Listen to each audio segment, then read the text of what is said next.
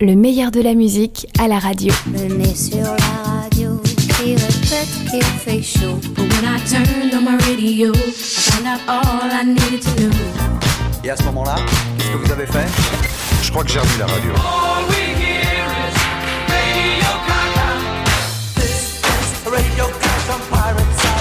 Et les radios chantaient.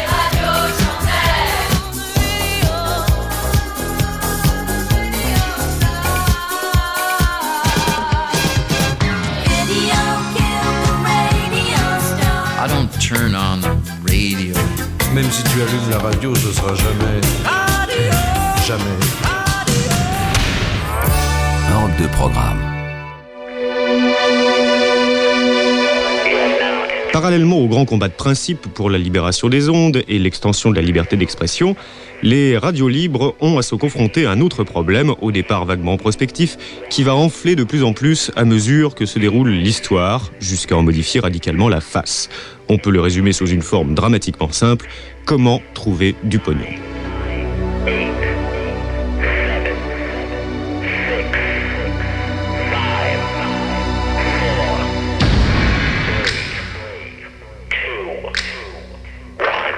Oh yeah.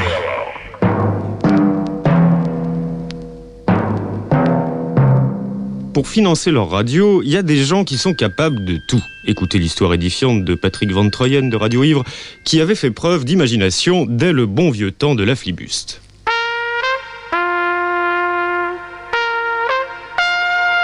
On a gagné à la grimpette.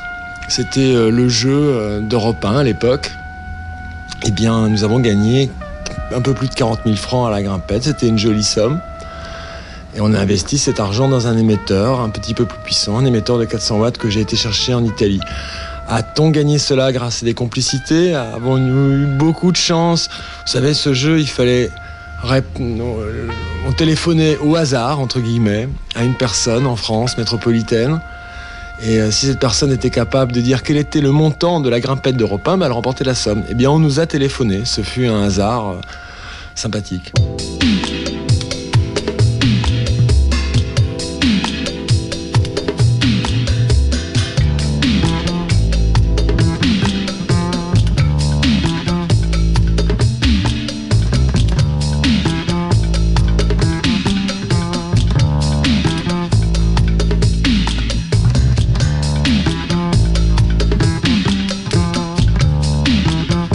Europe 2, Le Monde persiste à proposer J'ai 10 ans ou La folle histoire des radios FM. Chapitre 4. Sous les bonnes intentions, les pavés de l'enfer. Ou plus simplement et moins alambiqués, toucheront-elles au Grisby?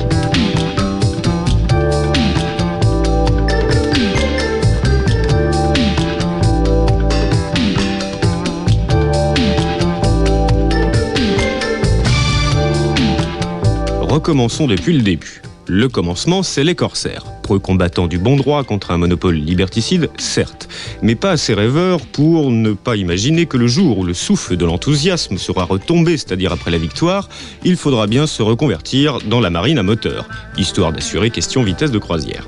Bien entendu, qui dit moteur dit carburant, pour être plus clair, financement.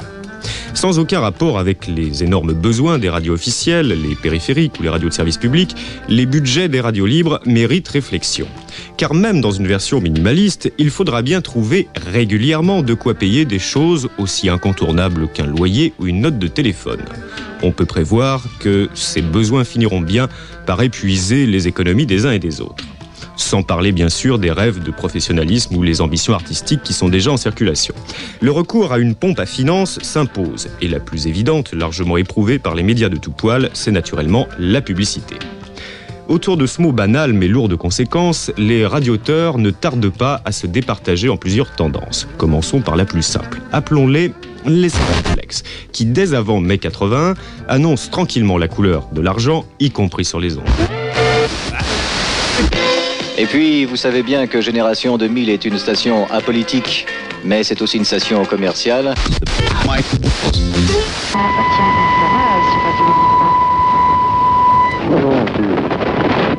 C'est brouillé,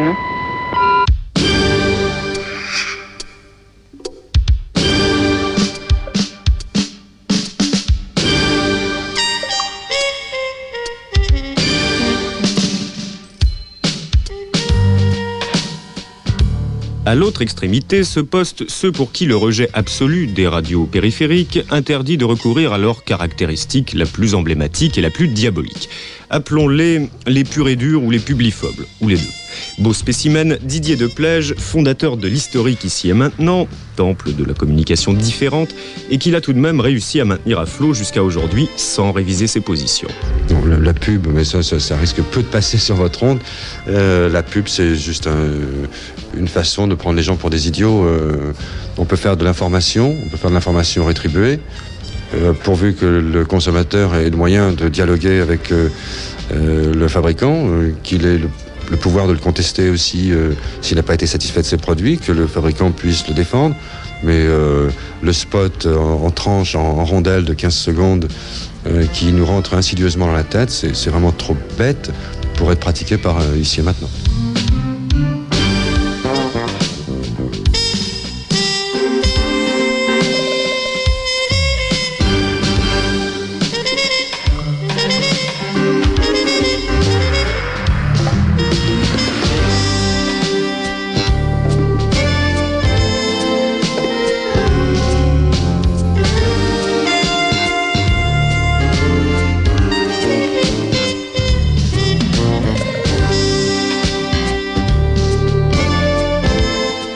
Y a aussi des cas moins clairs, des mutants qui finissent par se dire que l'un n'empêche pas l'autre. Pierre Bélanger, pirate chevronné, expérimente ainsi les délices du machiavélisme acrobatique ou comment piéger le capitalisme par l'absurde. Euh, J'étais devenu membre de la Fédération nationale des radios libres et euh, je suis intervenu à une réunion de la Fédération nationale des radios libres avec un discours que j'avais préparé. Le- le thème de mon intervention, c'était la révolution ne se fera que quand elle sera rentable. Et euh, je, je considérais que la, la cellule révolutionnaire des années 80, c'était l'entreprise et non plus le collectif qu'il fallait faire basculer l'économie libérale dans notre camp, euh, qui était celui de la liberté d'expression et du respect des accords d'Helsinki, de la Convention européenne des droits de l'homme, et que par conséquent, si on ne réussissait pas à faire, euh, à, se faire du capitalisme un allié, euh, c'était même pas la peine et qu'on allait être écrasé. Et, donc j'ai été exclu euh, de la Fédération nationale des radios libres, étant donné que je faisais appel à la ressource publicitaire et que je me disais il faut devenir le système lui-même. Bien entendu, toutes ces prises de position entraînent des conversations où, comme disent les diplomates, on se parle avec une grande franchise. Antoine Lefébure, à la base du mouvement avec Radio Verte, et qui assume ici le rôle ingrat de la voix de la sagesse. Nous, on était pour que les radios aient un peu de publicité autorisée. Il y en avait d'autres qui nous accusaient d'être trop commerciaux, etc. Et c'était un espèce de petit, euh, de branlotin de, la communication audiovisuelle euh, qui me disait d'un air méprisant, mais vous finalement, euh, vous êtes vendu aux grands capitalistes qui veulent libérer, libérer les ondes, donc radio libre, école libre, même boulot, alors qu'en fait on était vendu à rien du tout, on crevait à moitié de faim. Alors Bon, être vendu à rien du tout et crever à moitié de faim, c'est un truc, mais en même temps se faire euh, traiter de, de, ripou euh, parce qu'on était pour la publicité, alors là, c'était euh, c'était complètement craquant. Sur l'analyse à long terme, il n'avait pas été tout à- pas du tout tort, mais nous-mêmes, on avait fait au niveau de la loi un projet de loi qui disait que les radios devaient pas avoir plus de 5 minutes de publicité par, par heure, et 5 minutes, ça nous paraissait un quota suffisant pour euh, rendre possible l'existence des radios libres et qui empêchait les, les- grands trusts de monopoliser les choses. Donc on avait tout à fait prévu le truc, on n'était ni, ni complètement contre la publicité, ni pour ouvrir toutes les vannes. Donc on avait parfaitement vu le truc, on l'avait expliqué à tout le monde, aux, aux socialistes, etc. Et évidemment, personne euh, personne n'a appliqué ça. point de vue musical va être euh, un pot pourri de musique du tiers-monde. Nous ne prétendons absolument pas couvrir tout le tiers-monde, mais puisqu'on va parler de différents pays, pas seulement en Afrique, on va aussi passer à une musique euh, assez diverse. Mais passons aux premières informations. Comme euh, celui qui a donné. Ouais, ouais. Vendez-moi.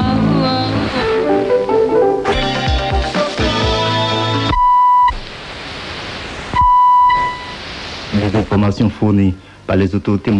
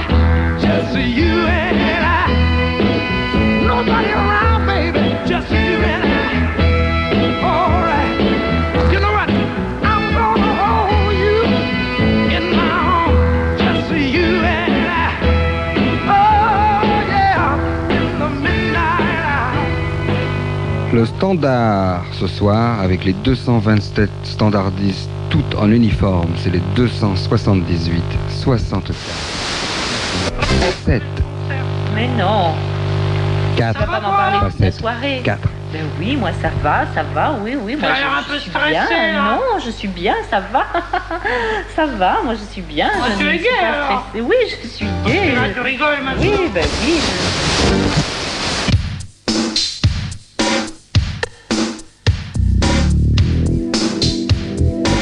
La légalisation des radios est manifestement une priorité des nouveaux dirigeants qui en font presque un symbole du changement et de l'alternance. C'est donc seulement quatre mois après l'élection de François Mitterrand que le projet Filiou se retrouve en piste pour le Parlement, où le PS, faut-il le rappeler, dispose de la majorité absolue.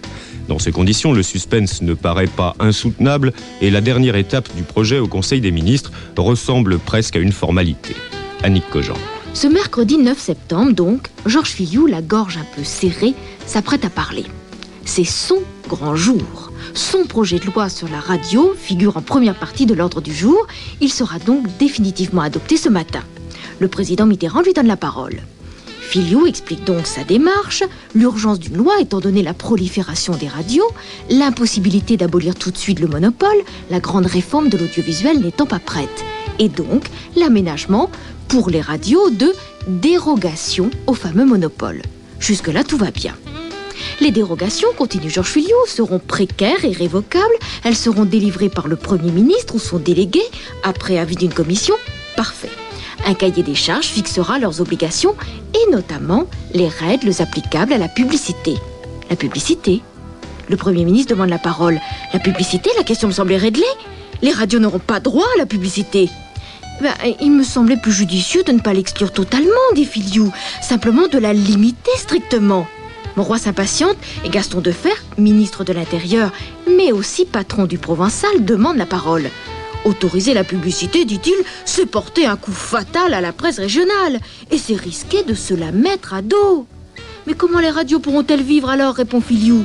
Ça suffit, dit mon roi, carrément en colère. La loi n'a pas pour but de prévoir des radios commerciales. Le débat est clos. Et Filiou a perdu. Euh, je me suis rapidement, en préparant la loi, rendu à l'idée, hum, après pas mal de, consultations et de réflexions, euh, me suis rendu à l'idée que la publicité était nécessaire. Parce que euh, le raisonnement que je euh, tenais était que une liberté n'a de sens que si on lui donne matériellement la possibilité de s'exprimer. Alors, euh, du point de vue du droit, euh, on disait, bon ben, les radios sont autorisées dans telle ou telle condition. Et on leur attribue des fréquences et des puissances et des sites d'émission. Mais euh, si on ne leur donne pas les moyens de vivre, euh, c'est une fausse liberté et une fausse fenêtre sur un, espace nouveau de liberté. Donc je me suis dit que, ou alors avec le risque que précisément ne fonctionne dans le cadre de cette loi nouvelle que euh, des radios soutenues par des puissances d'argent. Et, donc je me suis dit qu'il fallait en effet que la publicité soit euh, autorisée et j'ai proposé qu'elle le soit dans des, euh, des conditions déterminées de, de volume, de temps d'antenne et, et disons de, de niveau de ressources.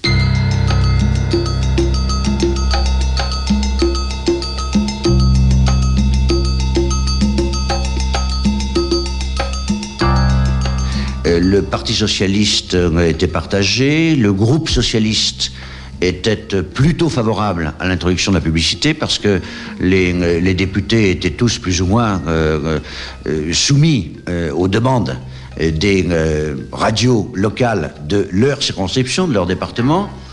Et finalement, c'est un arbitrage du Premier ministre du moment, Pierre Mauroy, qui a, refusé d'admettre les euh, arguments que j'ai présentés avec beaucoup d'insistance, car euh, j'étais profondément convaincu de cette nécessité.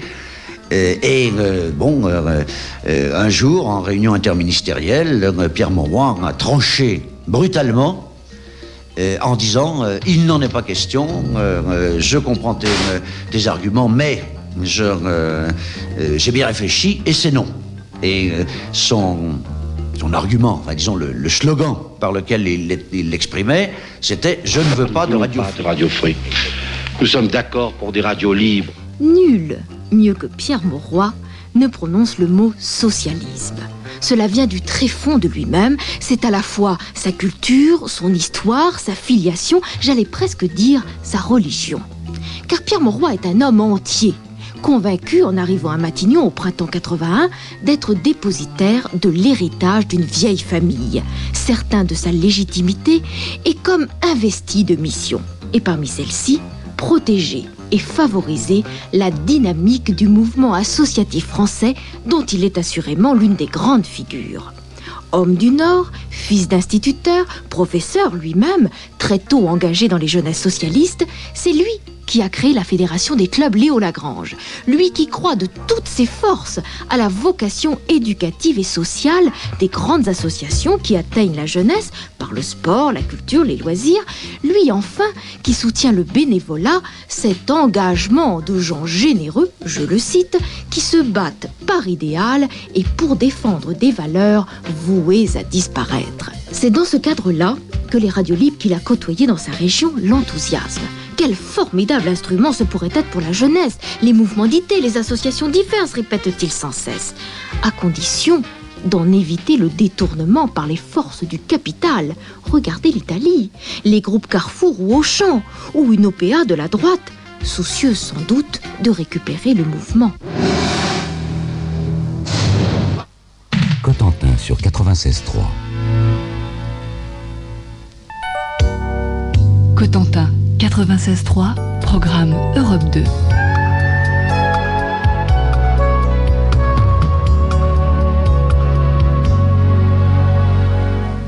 About the new dance craze.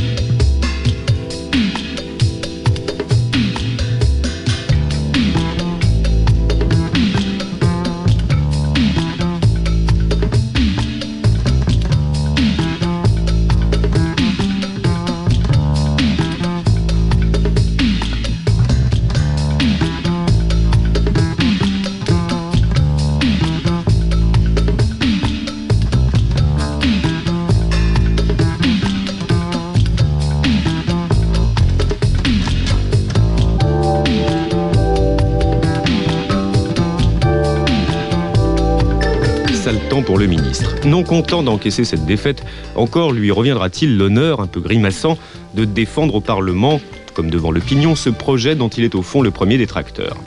Il lui faudra aussi subir, avec un minimum de dignité ministérielle, les leçons de libéralisme hertzien que, très tranquillement, la droite, devenue opposition, administre régulièrement. La droite qui a pourtant un si lourd passif en ce domaine et dont l'absence totale de pudeur laisse encore un peu rêveur aujourd'hui.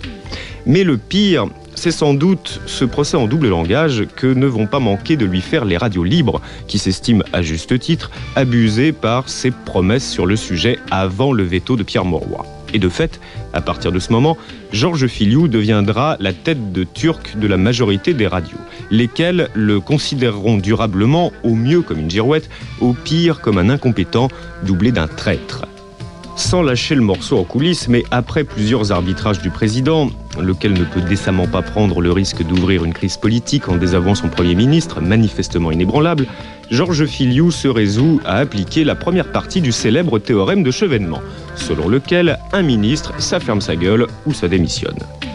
De toute façon, la désertion pour cause d'état d'âme n'est pas dans le caractère de ce militant éprouvé, par ailleurs fidèle absolu du chef de l'État. Et puis la bataille n'est pas terminée. Tôt ou tard, Filiou en est certain, les conséquences catastrophiques, à l'évidence inévitable, des bonnes intentions de Pierre Mauroy finiront bien par lui donner raison.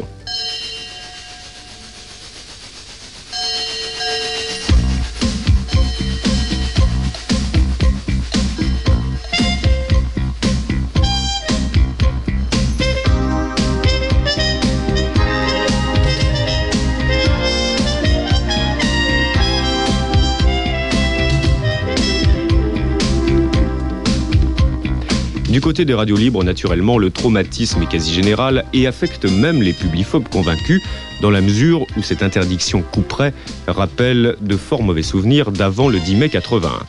Ce sont d'ailleurs les habitudes prises pendant cette période héroïque qui vont jouer une fois de plus.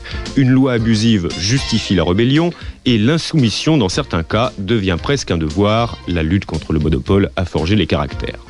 D'autant plus que la loi ne propose pas d'alternative véritable et claire au financement par la publicité et demeure dans sa terrible simplicité la bonne vieille question où trouver le pognon? Pour corser encore un peu le mélange, la légalisation des radios libres a aussi réveillé les ambitions artistiques ou informatives de leurs animateurs. Et rempilés dans le cirque infernal du bénévolat obligatoire, du matériel cacochime, du raclage de fonds de tiroir permanent n'est pas seulement navrant, cela interdit la réalisation du vieux rêve fondateur du mouvement faire une meilleure radio. Patrick Filiou, fondateur de l'ambitieuse Radio Gilda et fils de son ministre de père. Je crois que l'absence de la publicité euh, au départ de l'autorisation des chaînes FM a probablement terriblement pénalisé toutes les stations qui avaient une, une volonté relativement créative. Dans la mesure où euh, c'était des radios euh, chères à fabriquer, euh, je pense notamment à Gilda, mais à pas mal d'autres, c'est des radios chères à fabriquer et donc ces stations-là ont eu beaucoup de mal à la fois à tenir ce qui était leur projet et à résister pendant près de 4 ans avant que la publicité arrive. Et donc, je ne sais pas ce qui se serait passé si la publicité avait été autorisée dès le départ, mais ce qui est certain, c'est que euh, pratiquement, enfin, quand je dis pratiquement, aucune des stations historiques, sauf celles qui étaient en fait liées à des partis politiques ou à des mouvements politiques et donc subventionnées, euh, ou à des municipalités éventuellement, aucune des, radios historiques euh, de la bande FM parisienne n'a réussi à résister et ça n'est qu'en fait la deuxième génération des stations donc, qui sont arrivées pendant l'été 81 ou voire à l'automne 81, euh, avec des programmes beaucoup plus simples, beaucoup plus accessibles et majoritairement musicaux, euh, donc beaucoup moins coûteux à fabriquer, qui elles ont réussi à, mieux tenir cette, période. euh, trop longue, qui a duré près de 4 ans, pendant lequel euh, nous n'avions aucune recette, aucune ressource.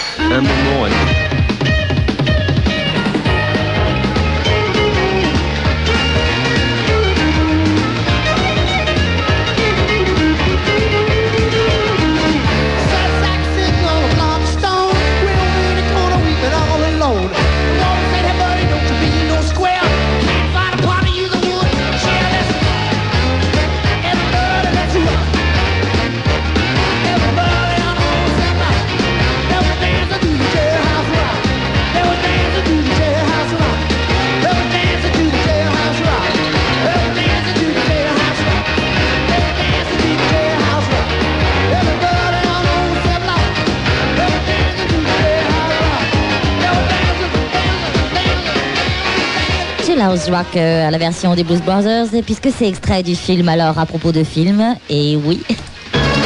Du 9 au 24 mai, grand concours ciné 1035. Chaque jour, Gilda et Pariscope vous offrent un billet Nouvelle Frontière Paris-Hollywood et le ticket gratuit pour les salles obscures.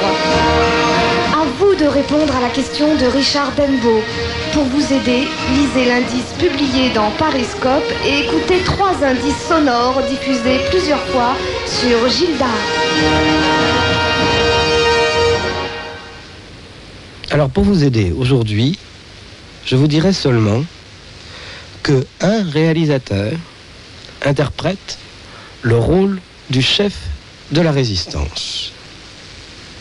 Est-ce un film, un comédien ou un réalisateur qu'il faut trouver Ça, c'est Pariscope qui vous aidera à le savoir. Mais si vous avez trouvé, vous n'hésitez pas. Vous écrivez votre réponse avec votre nom, votre numéro de téléphone, votre adresse sur une carte postale, rien qu'une carte postale, que vous adressez avant demain 24 heures à Gilda Concours, CEDEX 1554 75 815, Paris-Brune. Vous avez tout compris Alors euh, rendez-vous tout à l'heure pour un autre indice, pour un autre tuyau pour gagner un voyage Paris-Hollywood. Alors on reste dans le cinéma et on écoute euh, bah, justement extrait euh, d'une euh, bande, c'est la bande originale du film Rockin' Silver, histoire d'un groupe qui se remonte bien après les années et que ça marche très très bien pour eux, Rockin' Silver, et qu'est-ce qu'ils nous chantent Sleepy, Slappy, Rockin' Silver. Et rendez-vous tout à l'heure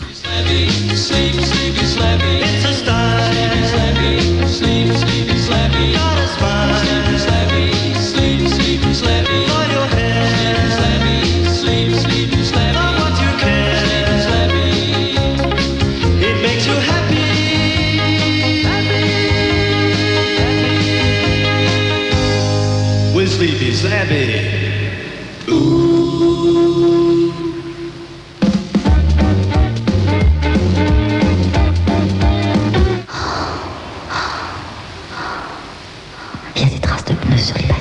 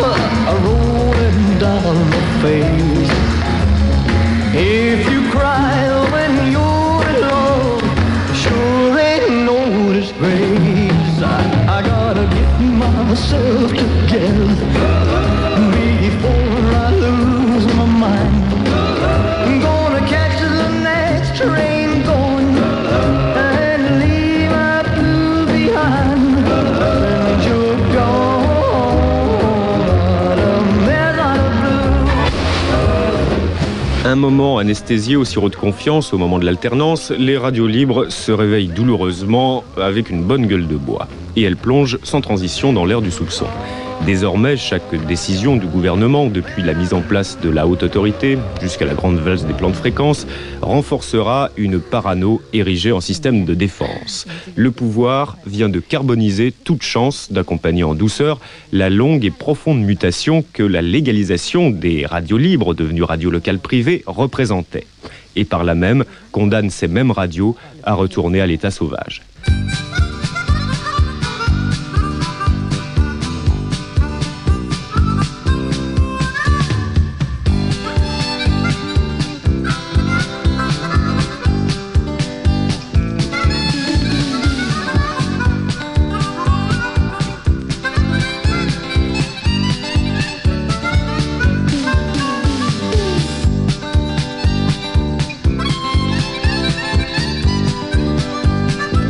De radios, celles qui n'ont pas la naïveté d'attendre un revirement proche du gouvernement, l'alternative est tellement simple qu'elle n'en existe plus. Contourner la loi ou bien disparaître. Un certain nombre de solutions plus ou moins raffinées vont donc petit à petit grossir le catalogue de la publicité clandestine. Première méthode, dite du camion. Le principe en est simple, plus on est gros, plus on est voyant, plus on va vite, plus on klaxonne fort, et plus on dissuade les trottinettes de réclamer la priorité. Ça s'appelle aussi la politique du pire, déclinée ici par le très gonflé Patrick Meyer. À l'écoute de RFM à l'automne 81, l'interdiction de la pub est une vue de l'esprit.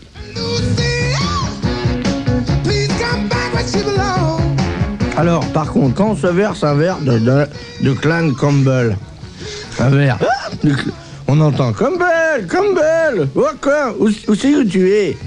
C'est les mecs qui cherchent le fantôme dans le fond de la bouteille, parce que c'est, enfin, je te raconte pas, c'est une histoire, un fantôme de Donald Campbell qui est mort, bon. Et alors, euh, il hante les bouteilles parce qu'un jour, euh, il a fait goûter euh, de, de son whisky, mais il y a longtemps, hein, je te dis ça, c'est en 1216. Après Jésus-Christ, quand même. Ah ouais, Bon. Alors, euh, ben, j'ai jamais aimé. Et après, on a que ça tout le temps. Clan Campbell Ouh Clan Campbell Ouh L'authentique whisky écossais, comme les petits pois d'ailleurs, qui sont beaucoup la meilleure écossais, qui est distribué. on se torche de rire. Qui est, euh, tellement nos plaisanteries sont graves que qu'est-ce que c'est qui est distribué par la société haïtienne Clan Campbell. Bon, à part ça, on a qu'est-ce qu'on pourrait faire Est-ce que j'ai un jinglé? Vous avez la passion des folles américaines Oui Bon, approchez Alors, vous avez ici euh, une très vieille qui est folle. Euh, c'est vrai, les américaines, elles sont molles, hein Elles ont rien dans le cul, tu vois, il faut tout le temps les... On dirait qu'elles traînent par terre. C'est la hein qui fait ça. non, je parle des voitures. Ah oui, pardon.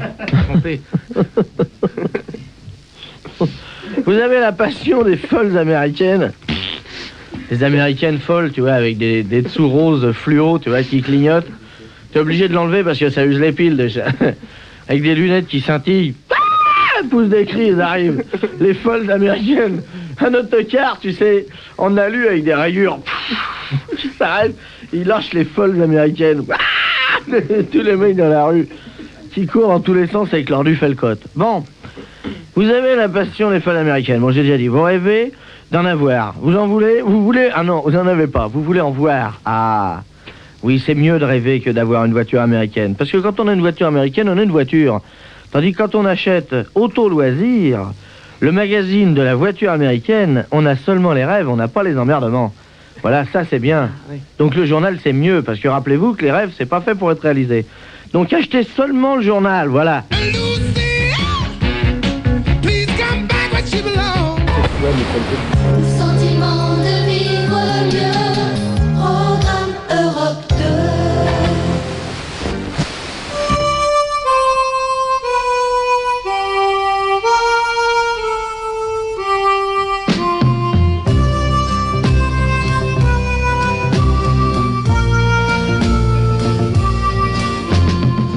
L'inconvénient de cette méthode, c'est qu'on est à la merci d'un camion plus costaud que soi, en l'occurrence le gouvernement. La provocation, c'est bien connu, c'est un piège à son. Le son des brouilleurs que TDF, comme au bon vieux temps, se fait un plaisir de braquer sur les contrevenants. L'opération Tempête hertzienne sur Vélizy durera 423 jours.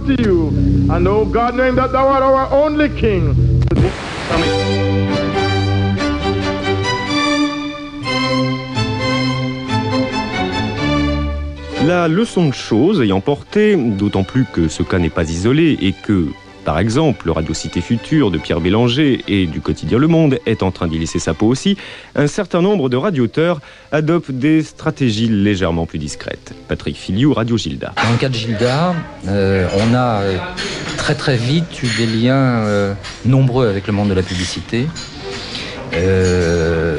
On a très rapidement passé des accords extrêmement bizarres parce que ça consistait à dire euh, vous nous donnez de l'argent et ça sera une sorte de crédit pour le jour où la publicité sera, sera euh, autorisée. Ça nous a valu à plusieurs reprises d'être violemment attaqués à la une de l'humanité comme étant les traîtres de la, de la radio euh, vendue aux capitalistes. Alors c'est vrai qu'on a passé des accords avec des sociétés comme la société Publicis, comme le groupe Gilbert Gross, etc. Et c'est en fait grâce à ça qu'on a réussi à tenir quand même quelques années, euh, et malgré donc euh, l'absence de recettes publicitaires au sens traditionnel du terme, c'est-à-dire de messages publicitaires. Puisqu'on en parle et comme le monde est petit, le groupe Gilbert Gross, c'est l'une des plus grandes centrales d'achat d'espace publicitaire en France, Cara Espace. Et qui est responsable de la division radio de cette très importante centrale d'achat? Yann Travaillé. Et où était Yann Travaillé à l'époque Eh bien, dans une agence de publicité où il va être amené à être en contact avec tout ça. Dans l'opération, il est accoquiné à Georges Polinski, lequel s'est fait excommunier de Radio Libre 44, une pionnière, pour cause d'hérésie pro-publicitaire. Il fait partie de ces pragmatiques issus de la nébuleuse associative et décidé à se donner les moyens d'avoir un peu d'audience. Euh, J'en avais ras-le-bol des chevelus barbus euh, qui savaient pas ce qu'ils voulaient, euh, qui passaient plus le temps à regarder leur nombril qu'à avancer. Moi, s'il faut passer son temps à regarder dans un rétroviseur, ça m'intéresse pas. Donc, euh, je voulais une radio qui fasse de l'audience, une radio qui puisse être un véritable média, un véritable vecteur de communication par lequel on puisse passer un certain nombre de, messages et, euh, et dont on puisse être fier et avoir le plaisir de l'écouter et de l'entendre. D'où la, la démarche par rapport à Radio Nantes, qui a tout de suite eu un axe très professionnel. euh, À cette époque, comme d'habitude, les politiques ne s'occupent que de ce qu'ils voient plutôt de ce qu'ils entendent, à savoir les radios de la capitale. Si bien que les radios de province disposent d'une marge de manœuvre un peu moins serrée. François Chassin, fondateur de l'historique Radiophile Bleu à Montpellier. Je dois dire, euh, non sans modestie, que nous avons été la première radio, mais ça s'appelait plus Radio Fil Bleu, ça s'appelait Radio Alligator à ce moment-là. Nous avons été la première radio en 1982 à faire de la pub payante, à avoir un tarif euh, publicitaire et à organiser la vente de notre espace commercial. À l'époque, dans Radio Alligator, euh, nous étions associés avec deux garçons qui ensuite ont fait beaucoup de chemin dans le domaine de la radio. C'était Jean-Baptiste Blanchemin et Eric Péchard, qui ont ensuite euh, dirigé pour Monsieur Hersan, monté pour Monsieur Hersan le réseau Chic, puis le réseau Fun. Et ces gens-là, qui étaient des, des commerciaux géniaux, ont imaginé d'organiser la vente de l'espace publicitaire.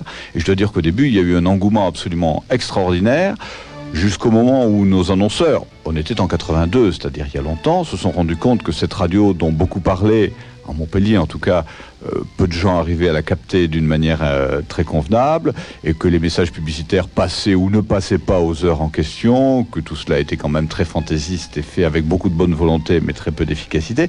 Mais au, départ, il y a eu... euh, on, on a été contraint, ça fait rêver aujourd'hui, à avoir une liste d'attente pour les annonceurs. On n'avait pas du tout de démarcheur commercial parce que ça n'existait pas à l'époque. On avait une liste d'attente de 100 ou 150 clients à qui on disait, bah, écoutez, euh, dans deux mois, on verra si on peut vous donner un petit peu d'espace. Il faut dire que c'était pas très cher.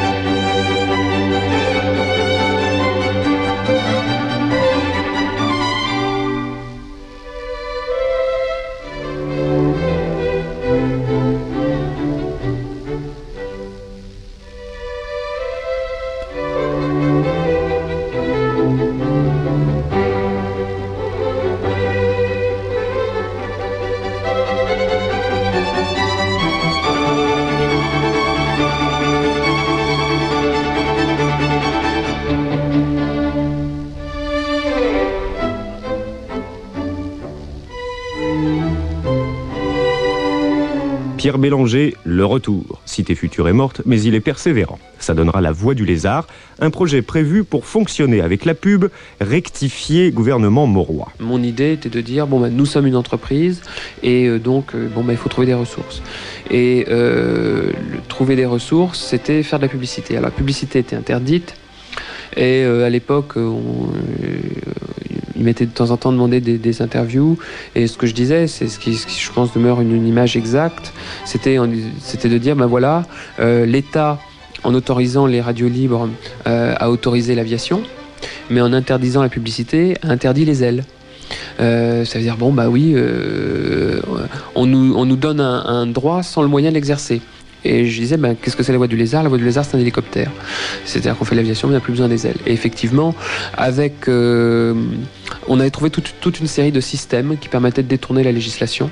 Et euh, je crois que euh, une des grandes réussites indirectes du pouvoir politique à l'égard des radios libres, c'est d'avoir appris à une génération d'entrepreneurs que les lois débiles euh, disparaissent et que les lois débiles sont faites pour être contournées. Donc ça, c'était vraiment une loi débile. Et euh, le, je veux dire, dans un pays, la France, quand même, grande puissance industrielle, euh, entre 1980 et 1984, on pouvait aller en prison pour avoir dit Darty sur une antenne.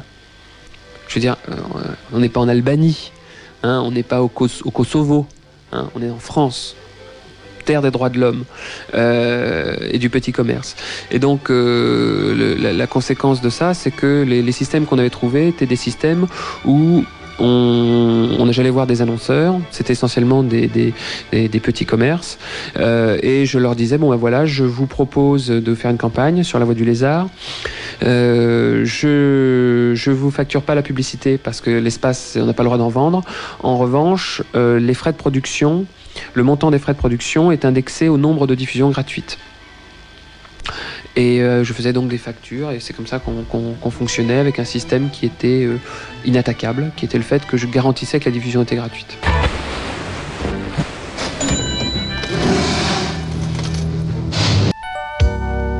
Cotentin 96.3, programme Europe 2.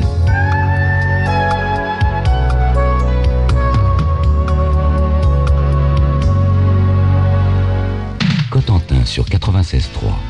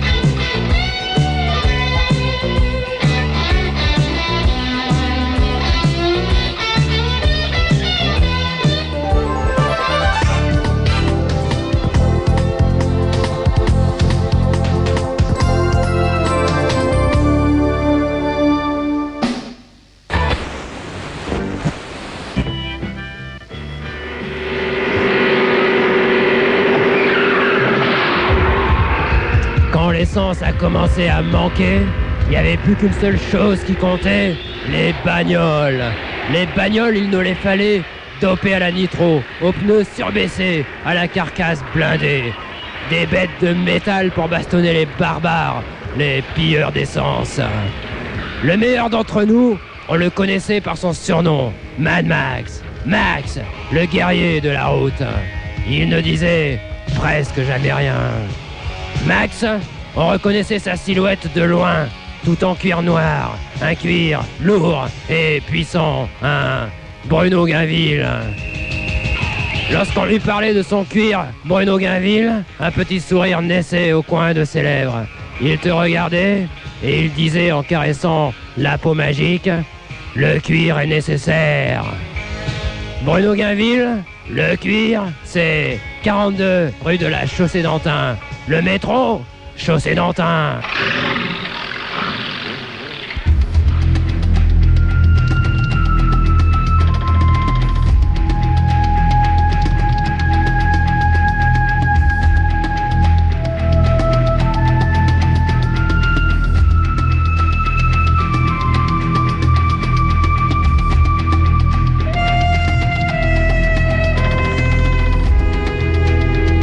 Il faudra attendre au total trois ans et le virage politique vers la rigueur pour que cesse cette situation curieuse et même absurde où la publicité s'installe de façon bien plus sauvage et vicieuse que si elle avait été autorisée.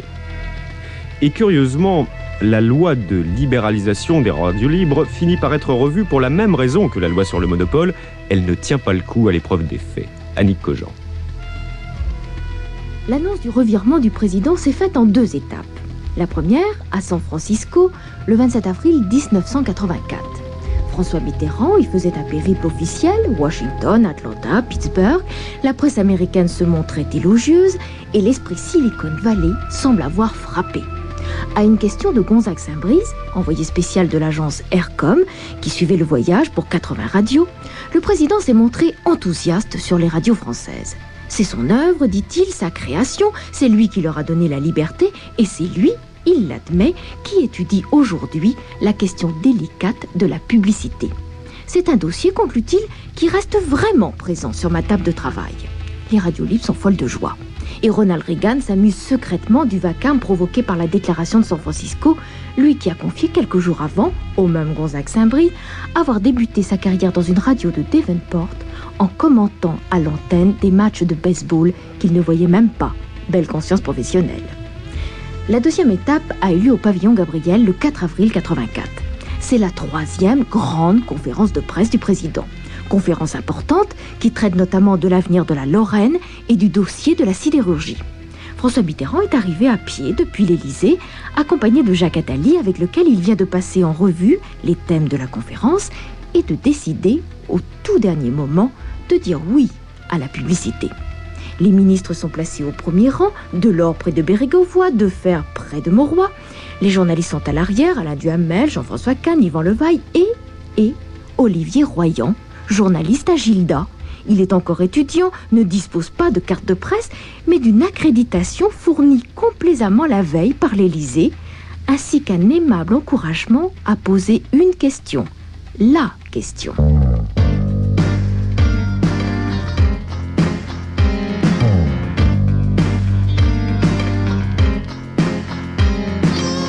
Ah ben, diable, ça m'a surpris parce que ça faisait quand même un an et demi que durait cette euh, bataille, que donc j'avais été battu devant euh, les arbitrages euh, du Premier ministre, que ensuite, en bon soldat, je ne cessais de défendre cette position que j'ai fait adopter par le groupe parlementaire et par le Parlement, l'Assemblée nationale et le Sénat, et que j'ai été euh, continuellement assailli par euh, les demandes répétées et les accusations portées euh, d'avoir fermé la porte.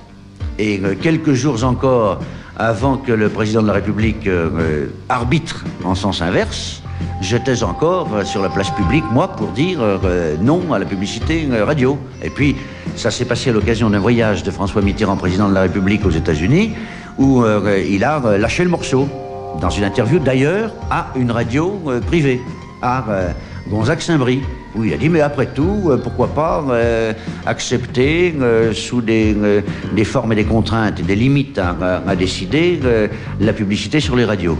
Et moi j'ai appris ça, président de la République étant aux États-Unis, par une dépêche d'agence. J'ai en effet un peu bondi, si bien que dès le retour du président de la République, le lendemain ou le surlendemain, je lui ai euh, téléphoné à l'Élysée pour dire est-ce que c'est bien vrai que vous avez dit ça? Il m'a dit oui. J'ai dit vous me mettez dans une euh, curieuse position alors que moi euh, j'étais pour cela, mais que je professe l'idée contraire avec insistance. Et il m'a dit écoutez Philippe, vous n'allez quand même pas vous plaindre, puisque c'est ce que vous demandiez Et enfin, vous l'obtenez.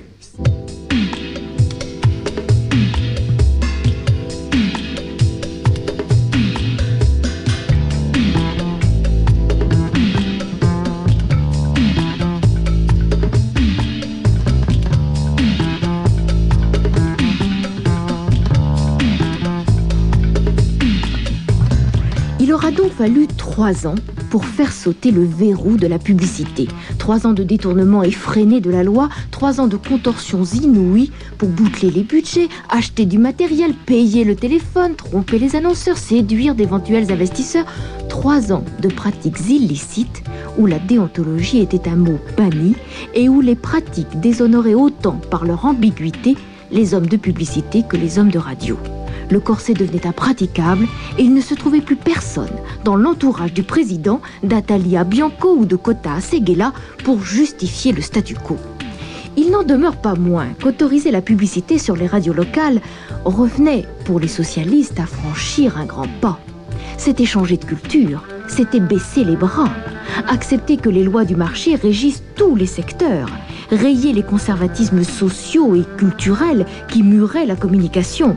Oh, la grande césure avait eu lieu avant, au printemps 83, qui avait vu la gauche façonner la France selon ses grands principes et mythes fondateurs, qui avait inauguré une normalisation de la société française par rapport au reste du monde. Mais l'arrivée ou la reconnaissance de la publicité, c'était lever le dernier des tabous. Accepter d'être moderne, c'est vrai, d'être banal aussi. Dès lors, tout était possible. Autoriser les télévisions privées et faire venir à Paris, quelques mois plus tard, Silvio Berlusconi.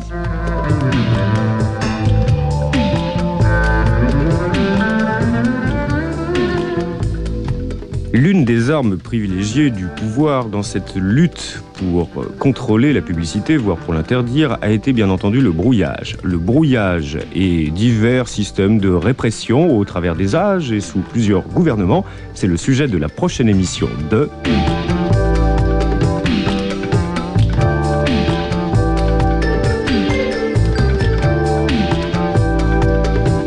ou l'histoire décidément très folle des radios FM. Un soap-opéra proposé par Europe 2 avec dans le rôle du parrain le quotidien Le Monde. Conseillère historique Annick Cogent. Interrogatoire coordonné par Nathalie Leruche. Archives fournies obligeamment par Joël Girard. Remerciements particuliers chaleureux à Pierre Bélanger qui nous a prêté des bouts de son histoire personnelle sous forme de bande magnétique, à Greta Garbo d'avoir tourné dans des films muets et à Patrick Brion d'avoir eu l'excellente idée d'en programmer un ce soir dans le cinéma de minuit sur FR3 qui vous a peut-être évité un choix déchirant. À la semaine prochaine, 22h30. Une idée nouvelle.